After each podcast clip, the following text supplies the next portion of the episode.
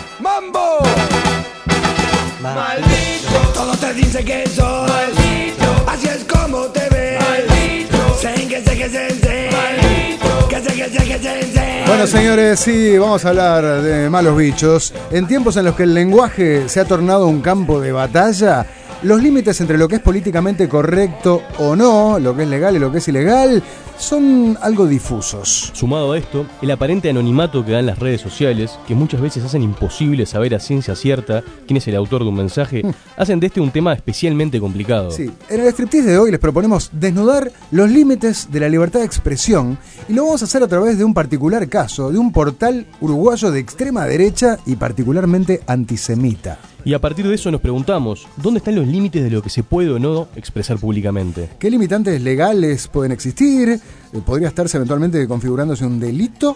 ¿Qué dice el derecho uruguayo y qué otros antecedentes hay? Todo eso y más en este nuevo y discriminatorio Striptease.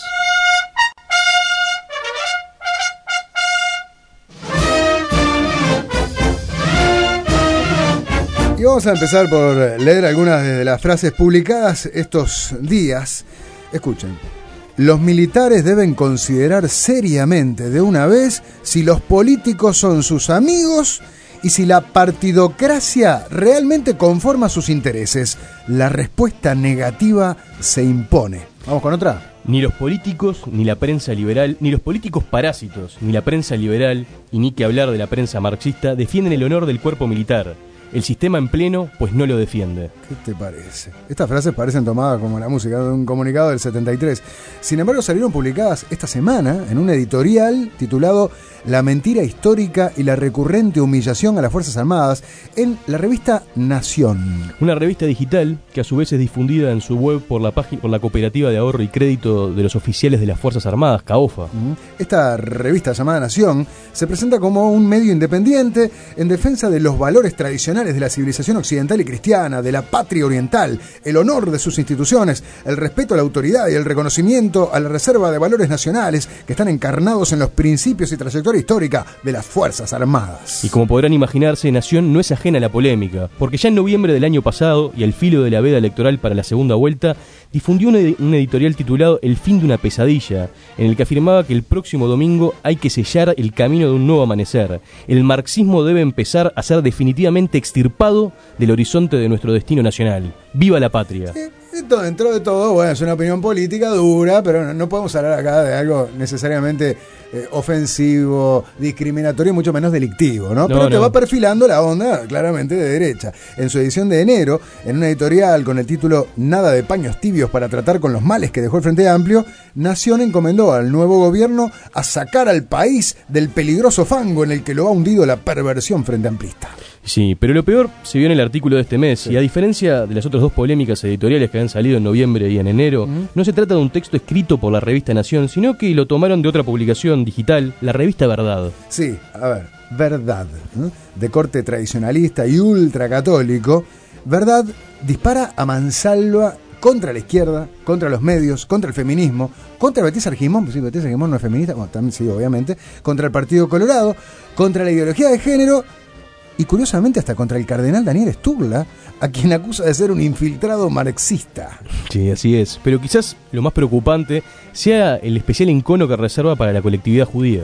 En una nota de enero de este año, Verdad acusa al entonces electo presidente, a Luis Lacalle Pou, de ser mandado por los judíos, a quienes considera un mal latente para el Uruguay, y que para quitarlo ha menester arrancarlo de raíz. Sí, estoy diciendo textual ¿eh? lo que publicaron. Sí, el artículo viene acompañado con una imagen tomada del semanario hebreo, luego de un acto en diciembre del año pasado en el que participó Luis Lacalle Pou junto a dos rabinos. Sí, y, y el texto dice esto, voy a leer. La calle Pou, en primer lugar, responde no al sacrosanto pueblo, sino a los verdaderos mandamases de nuestro país, como lo hicieron los frentamplistas. Dos puntos, los judíos. O sea que los mandamases de nuestro país son los judíos y la calle responde a ellos. Y no es el único, ¿no? En otro artículo, Verdad arremete contra Daniel Sturla, acusándolo de hereje, luego de que, en una misa que realizó el 10 de abril en la Catedral de Florida, el cardenal pidiese una oración por el pueblo judío.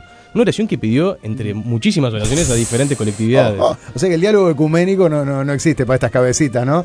Entre las distintas religiones, no. Pidió por los judíos de Tula, entonces es un hereje, el cardenal, ¿no? Bueno, pero ustedes se preguntarán quién es el autor de estas discriminatorias y antidemocráticas líneas. Y bien, porque en principio los artículos no están firmados, Ajá. pero según pudimos indagar a partir de viejos posteos en redes sociales y de los comentarios que él, el autor realizó en un foro hispanista, pudimos conocer que se llama Bruno Acosta Pastore, Bruno Acosta Pastore. Pastore. Es un joven uruguayo que nació en 1994 y vive en Montevideo. No sé que tiene 26 años. 26 años. Bueno, y además de escribir Veneno Online, este, Acosta escribe cuentos, asegura haber estudiado Derecho, Literatura e Historia. Sí, pero la obsesión de Acosta con los años 60 y 70 no solo se limita a lo político, porque en una de sus entradas en el foro hispanismo.org le hizo un largo homenaje y desagravio al grupo Los Nocheros, los de la famosa canción Disculpe. Y claro. Disculpe si no entiende lo que cantó.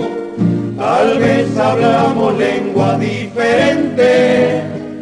Usted reniega siempre de estos pagos y yo, y yo quiero y admiro a nuestra gente. Estoy leyendo, estoy leyendo no, no, otros artículos de esta revista. La gente lo puede encontrar en internet. ¿Cómo busca esto? ¿Verdad?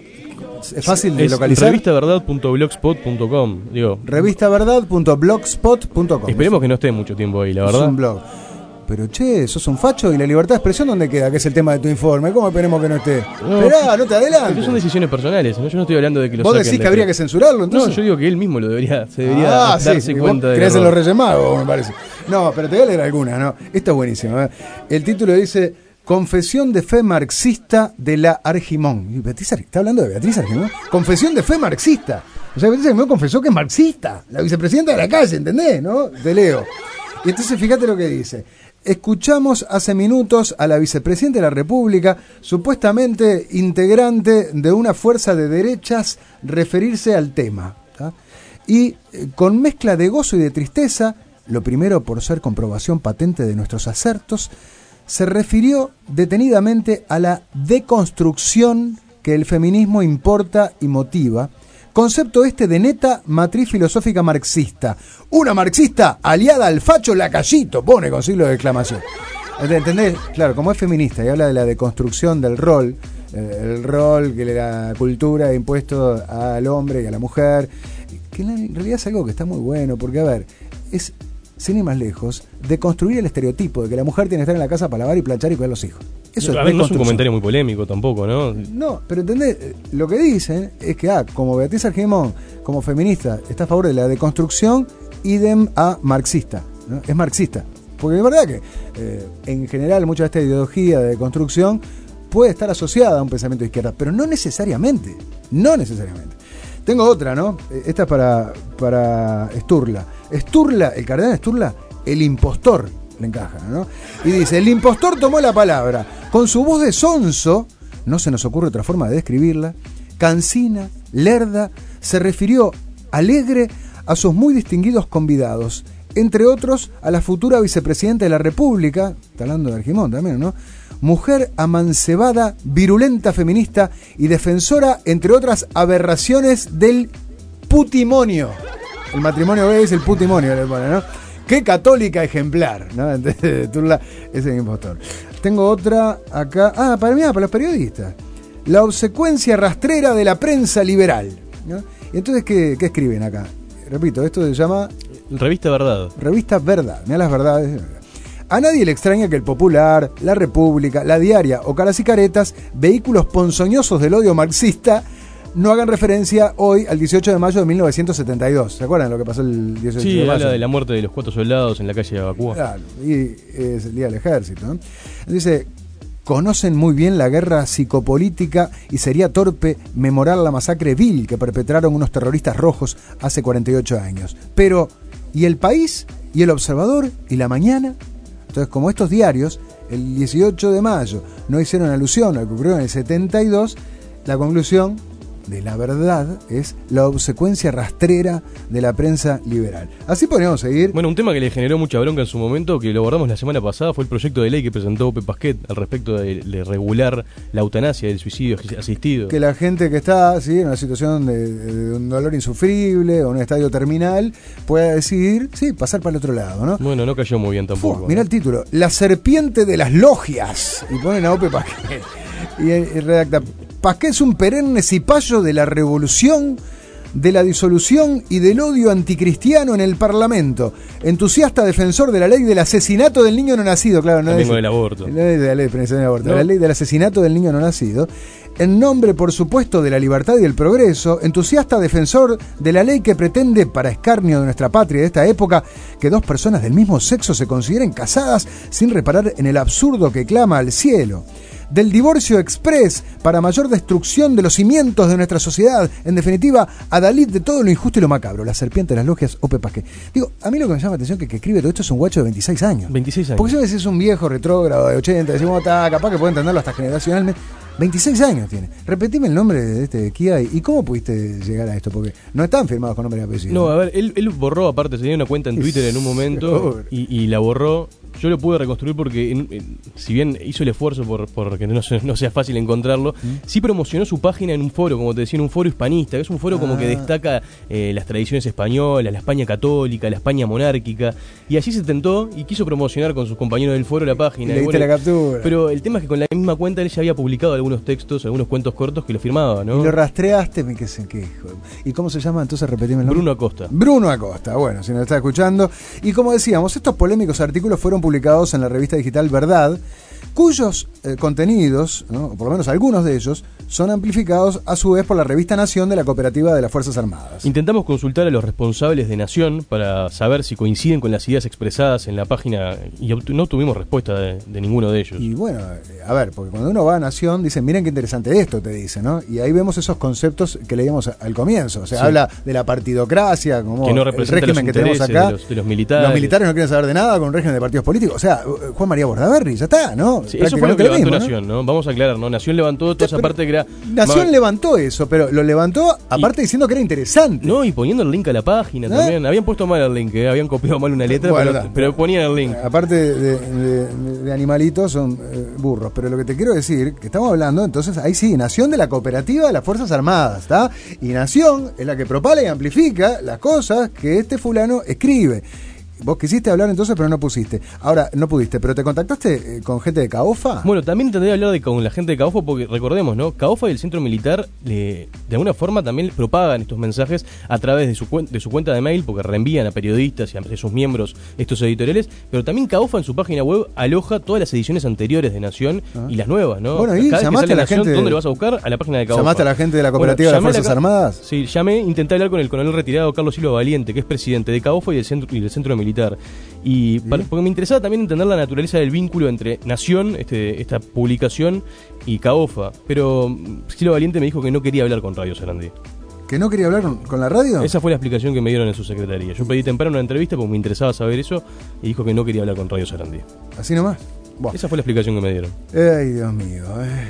Eh, más allá de las responsabilidades acá a nivel ético e institucional, queda pendiente la duda de si puede recaer sobre estas publicaciones eh, alguna repercusión penal. ¿Hay delito o no hay delito? Bueno, ayer había varias esto? personas en redes sociales planteando a ver si, si podía actuar Fiscalía de oficio y me pareció un tema interesante para profundizar. Es un dilema que enfrenta la libertad individual con el interés colectivo. Una polémica que recientemente se reactivó a raíz del, del cuplé sobre los riverenses y el personaje interpretado, ¿te acordás? Por Rafa Cotelo en. La Gema del Sol. Claro, en definitiva, bueno, libertad de expresión está consagrada en la Constitución y que y no tiene ningún límite. Puede decir cualquier cosa. Puede decir cosas ofensivas, por ejemplo, para los riverenses. Puede decir cosas discriminatorias, por ejemplo, de la colectividad judía. Vamos a ver qué dice el Código Penal. Su artículo 149 bis describe el delito de incitación al odio, desprecio o violencia hacia determinadas personas y establece que el que públicamente o mediante cualquier medio apto para su difusión pública incitare al odio, al desprecio o cualquier forma de violencia moral o física contra una o más personas en razón del color de su piel, su raza, religión, origen nacional o étnico, orientación sexual o identidad sexual, será castigado con 3 a 18 meses de prisión. Parece muy claro, pero las cosas no son tan simples, porque castigar los discursos de odio implica de alguna forma establecer una limitación a uno de los derechos más esenciales al funcionamiento de un sistema democrático, como es la libertad de expresión, que a su vez debe gozar de un amplio margen de protección. Es delicado el tema, ¿no? Bueno, ¿saben qué? Para entender eh, en profundidad acerca de esto, consultamos a dos juristas. Uno de ellos, el decano de la Facultad de Derecho de la Universidad Católica y profesor de Derecho Penal, Mario Spangenberg, afirma que se trata de un problema al cual se enfrentan todas las democracias liberales y explica lo controversial del asunto. La libertad de expresión eh, tiene una doble dimensión que es, es singular a, ese derecho o a esa libertad.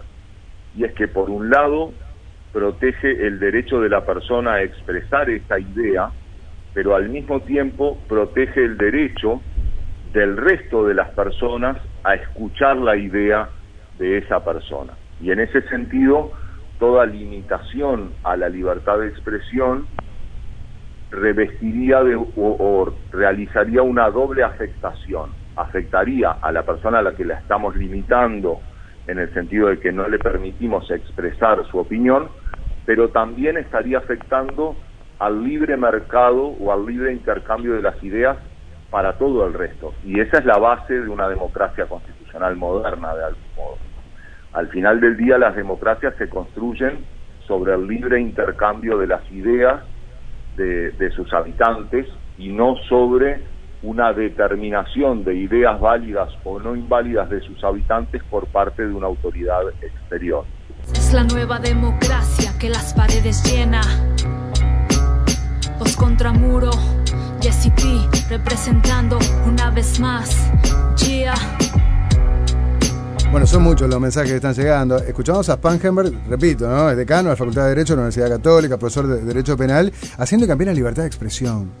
Es que vos tenés el derecho de que se escuche tu pensamiento. Y vaya si eso será importante. Ahora, la pregunta es, bueno, sí, pienses lo que pienses, tenés derecho a decirlo y el resto a escucharlo. Voy a leer algunos de los mensajes que están llegando al 6900. Este, por ejemplo, dice, ojo con estos enfermos, así empiezan. Este dice, en revista Verdad, no lo pierdan de vista, esta gente es la que después entra a los colegios matando a cuchillar gente por la calle. Muchas gracias por difundirlo. Otro dice, hola Nacho, feliz cumple. ¿De dónde salieron estos enfermos extremos? Por Dios. Este dice, Nacho, llevar presa a la gente que niega el holocausto es peor que eso. Dice Carlos Ferreira.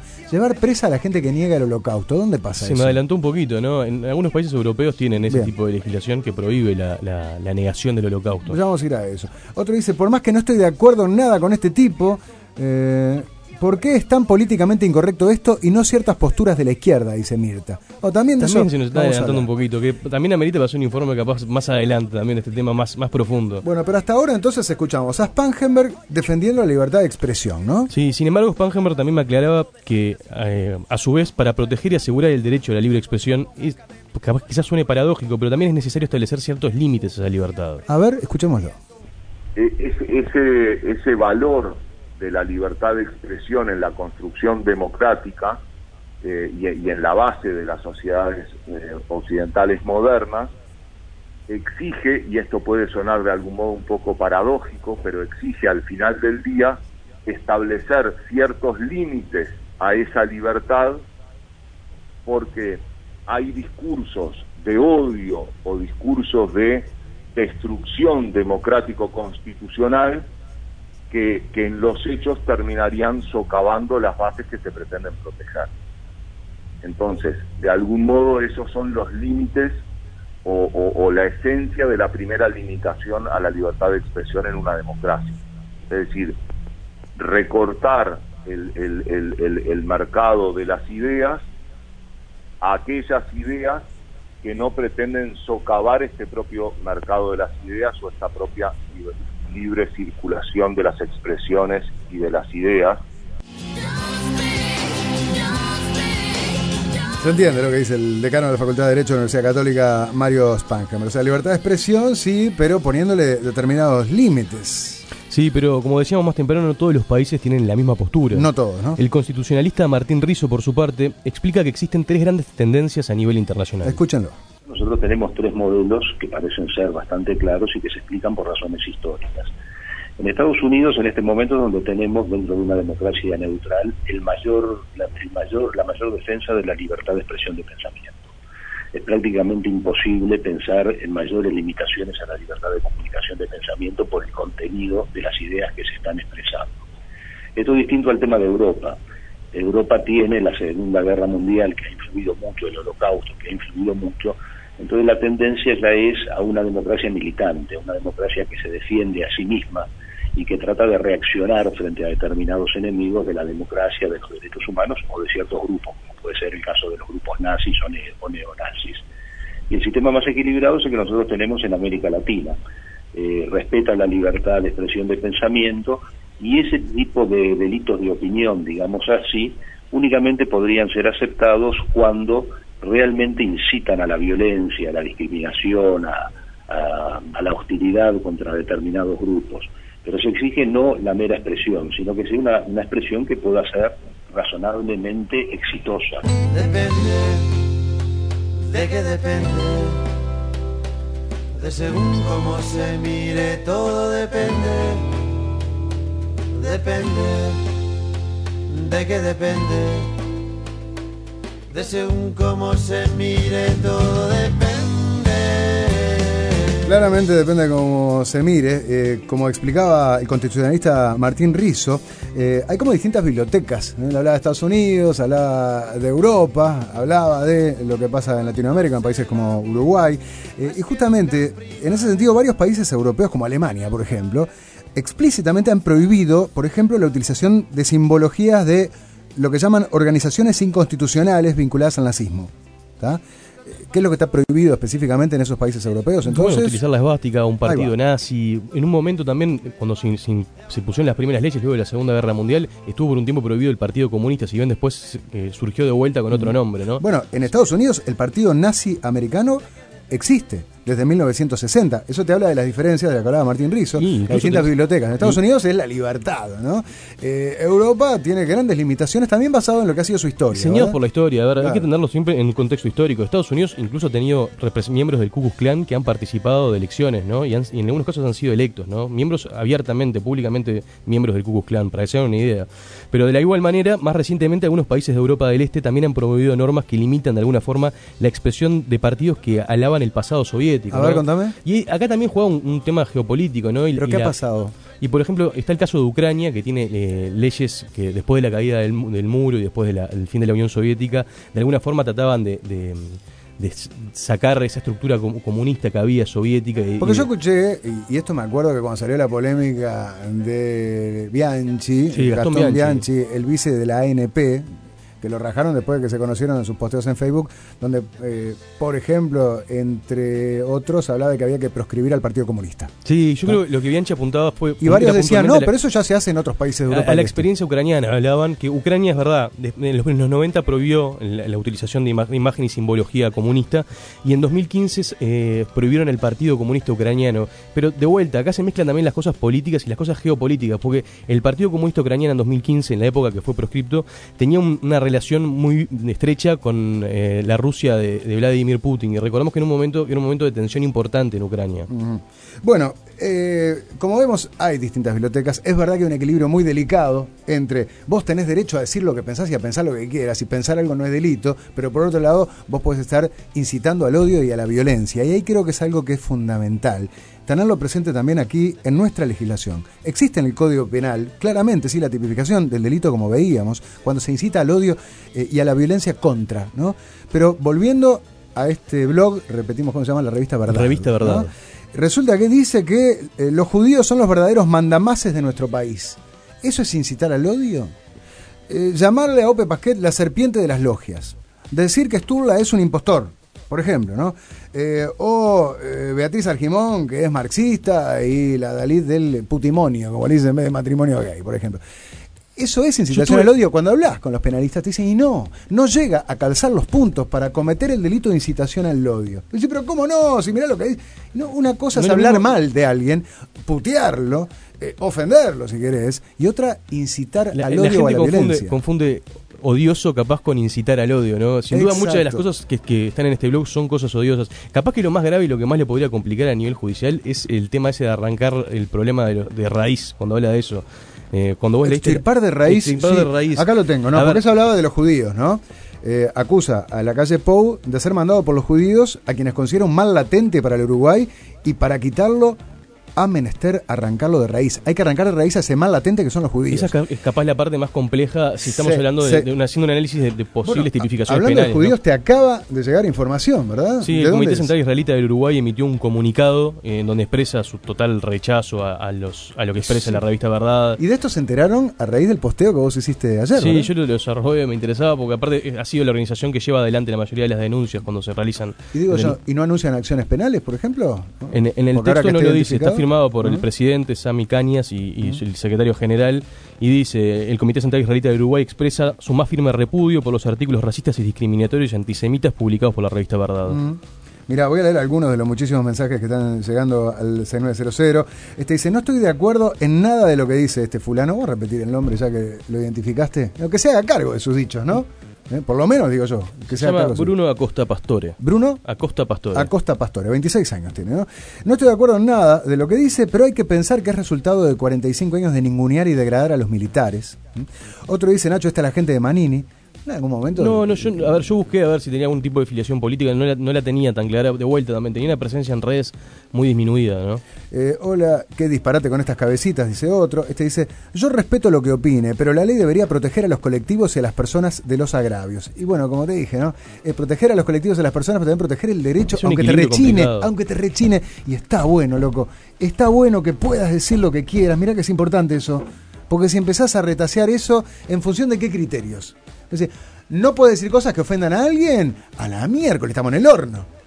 El programa lo tenemos que cerrar. Sí, si no podemos decir cosas que ofendan a Por eso digo, ¿dónde empezás a marcar el límite? Por eso la ley uruguaya, yo creo que con sabiduría, habla del límite es incitar a la violencia. Incitar Al al odio. Esas cosas, ¿no? Eh, que igual pueden ser abstractas e interpretables y opinables. Otro dice, estoy harto de la hipocresía de la sociedad. Creo que es necesario que se hable libremente, aunque sea un disparate. Es la única forma de que la gente piense de por sí y que tome partido. Saludo a Pepe. Este es un liberal, la escuela yankee, para decirlo de alguna manera, ¿no? Y otro eh, dice, Nacho, ¿a vos te consta que te dicen facho los frentamplistas? Esa palabra describe a los fascistas aliados al nazismo. ¿Eso no es una ofensa? ¿Qué pasa con eso? Sí lo es. Pero ahí te digo algo más, que también está consagrado en nuestra Personas legislación. públicas. Las personas públicas, sea yo, Nacho Galvez, o sea la calle Pou, presidente de la República, estamos expuestos y cualquiera tiene derecho a putearnos, a decirnos facho, hijo de puta o lo que quieras. ¿Por qué? Bueno, porque justamente Y es bueno, nuestra legislación, ¿no? de buena manera, raro, ¿no? por bu- suerte. es bueno que te Sí, puedan putear en Por redes. suerte, ¿entendés? Hay que entender eso, ¿no? Porque es mucho más peligroso lo otro. Es mucho más peligroso prohibir al que piensa de determinada forma. O sea, yo puedo castigar al que hace algo jodido, pero el que piensa por pensar algo, yo lo puedo castigar penalmente. Esa es jodida. No, por también, pensar, no. acá estamos siempre hablando de expresiones públicas. Por ¿no? eso, por decir lo que piensa. Te lo llevo a eso. Por decir lo que piensa, meterlo en cana, yo me niego. ¿Qué querés que te diga? Pero bueno, hay antecedentes judiciales en nuestro país. Volviendo a los límites de la libertad de expresión, hay antecedentes con respecto a este tipo de delitos, ¿verdad? Sí, en 2007, el entonces edil colorado de la lista 15, Alberto Ger Sánchez, fue procesado, quizás recordarás, luego de reconocer haber sido el autor intelectual de una serie de pintadas antisemitas contra el director de la DGI, Eduardo Saindested. Sí, sí, sí. Eh, bueno, en ese caso el delito imputado fue desacato por ofensa. ¿Qué, qué decían las pintadas antisemitas? ¿te Algo que es, eh, te vendiste a los judas de tienda inglesa, decía. Era un, Ah, en un momento sí. en el cual había un, un conflicto interno con tienda inglesa. Más cerca en el tiempo, en el 2016, un joven neonazi salteño también fue procesado y con prisión por el delito de incitación al odio, luego de llamar desde un perfil falso de Facebook, llamar a matar a judíos, homosexuales y negros. Sí. Ahí está, ¿entendés? Eso es incitación a la violencia. Estás llamando a matar a judíos, homosexuales y negros. Sí, por eso, en este caso ya está llamando a matar. En el otro, es- esa discusión de la extirpa- extirpar de raíz es un, es un término complejo, ¿no? Para, interpretar. sí. Yo lo consulté con un par de abogados penalistas y me decían que ese término era medio complejo. Pero en este caso yo hablaba de un joven neonazi porque él mismo reconoció ser admirador de- Sí. de Hitler. Y seguramente algunos recordarán el sonado caso del cartel de un restaurante en Positos en el año 2017. ¿Se acuerdan que tenía la frase de la película de Tarantino, no se admiten perros ni mexicanos?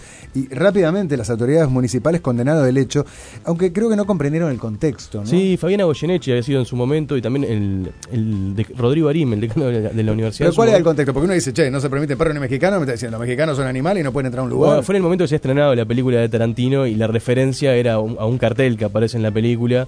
Eh, bueno, se armó una polémica, quizás. Porque no era, no era hacer suya esa idea, era una guiñada a la Era película. una guiñada la película. Claro, claro.